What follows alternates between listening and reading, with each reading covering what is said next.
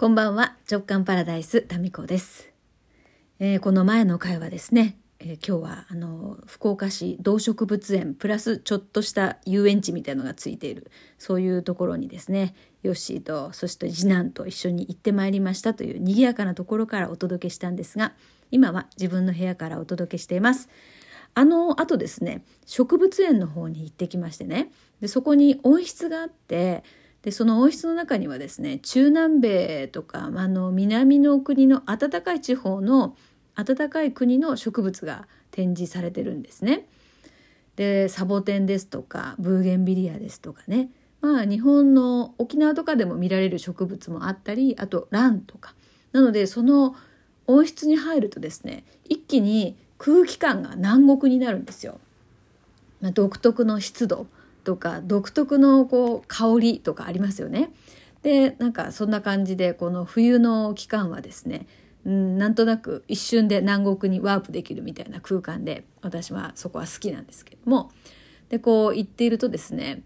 えー、そうですね今日あのちょうどですねドミニカ共和国に住んでた頃に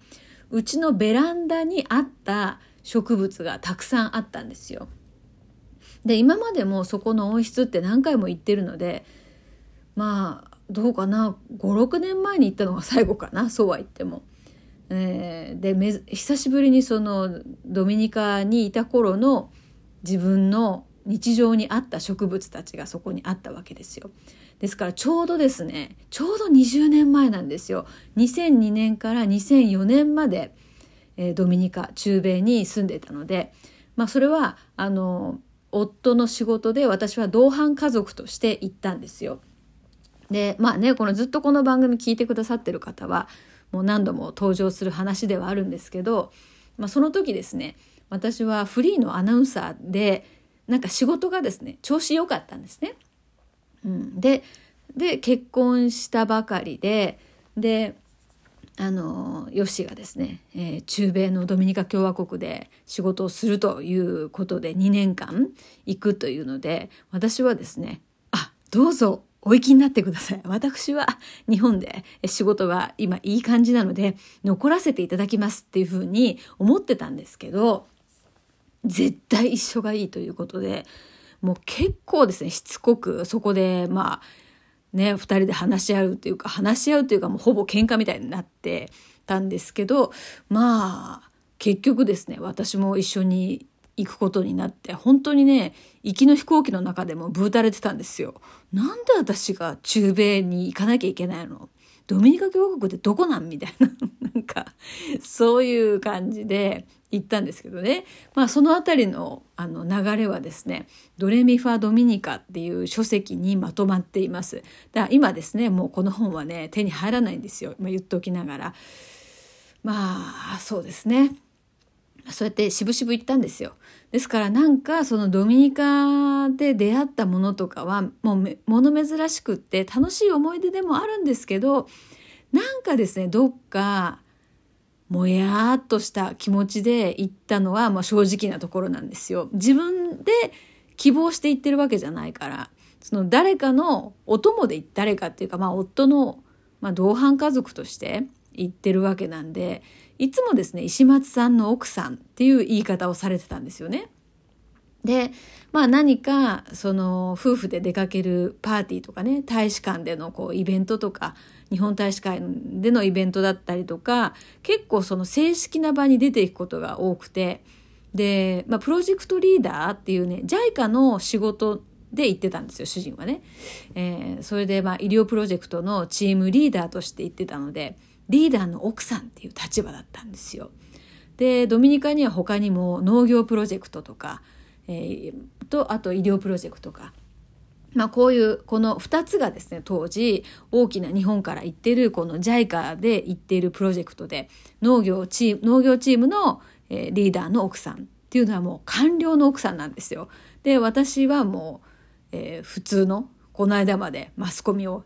のあの番組にこう出てたね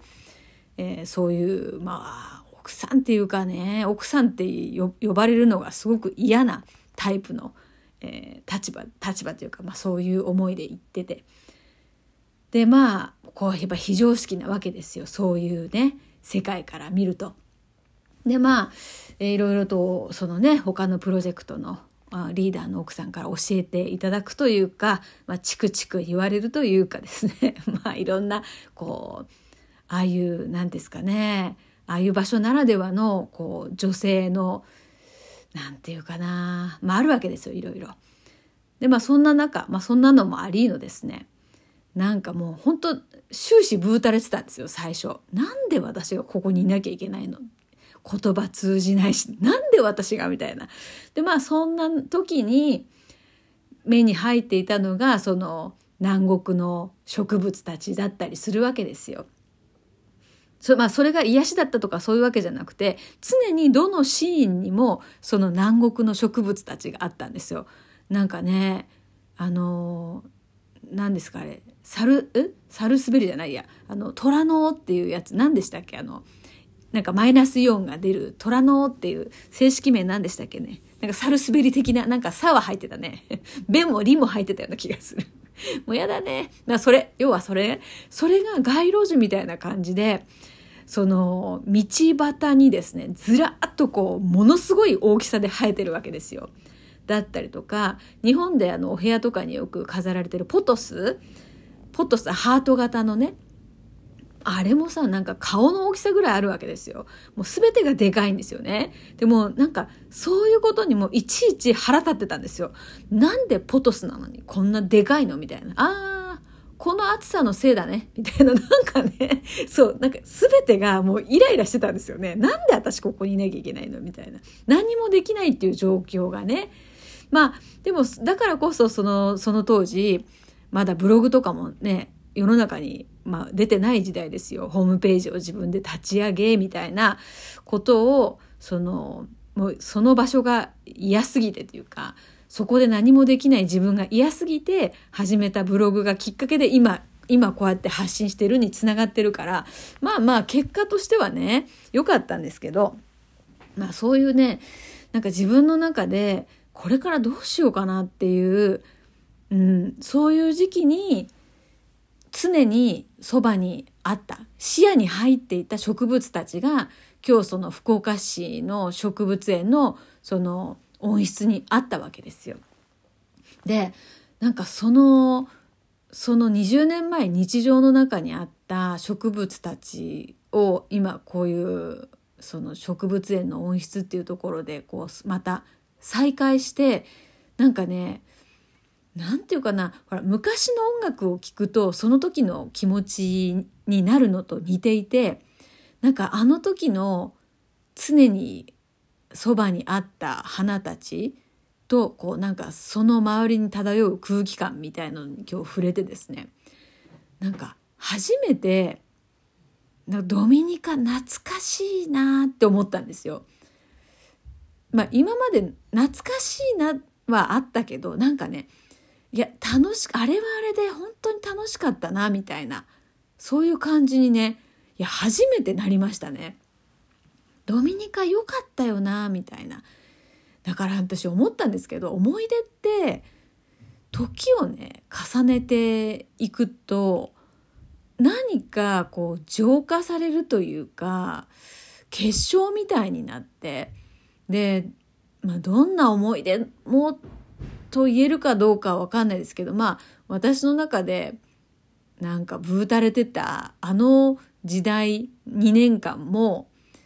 まあ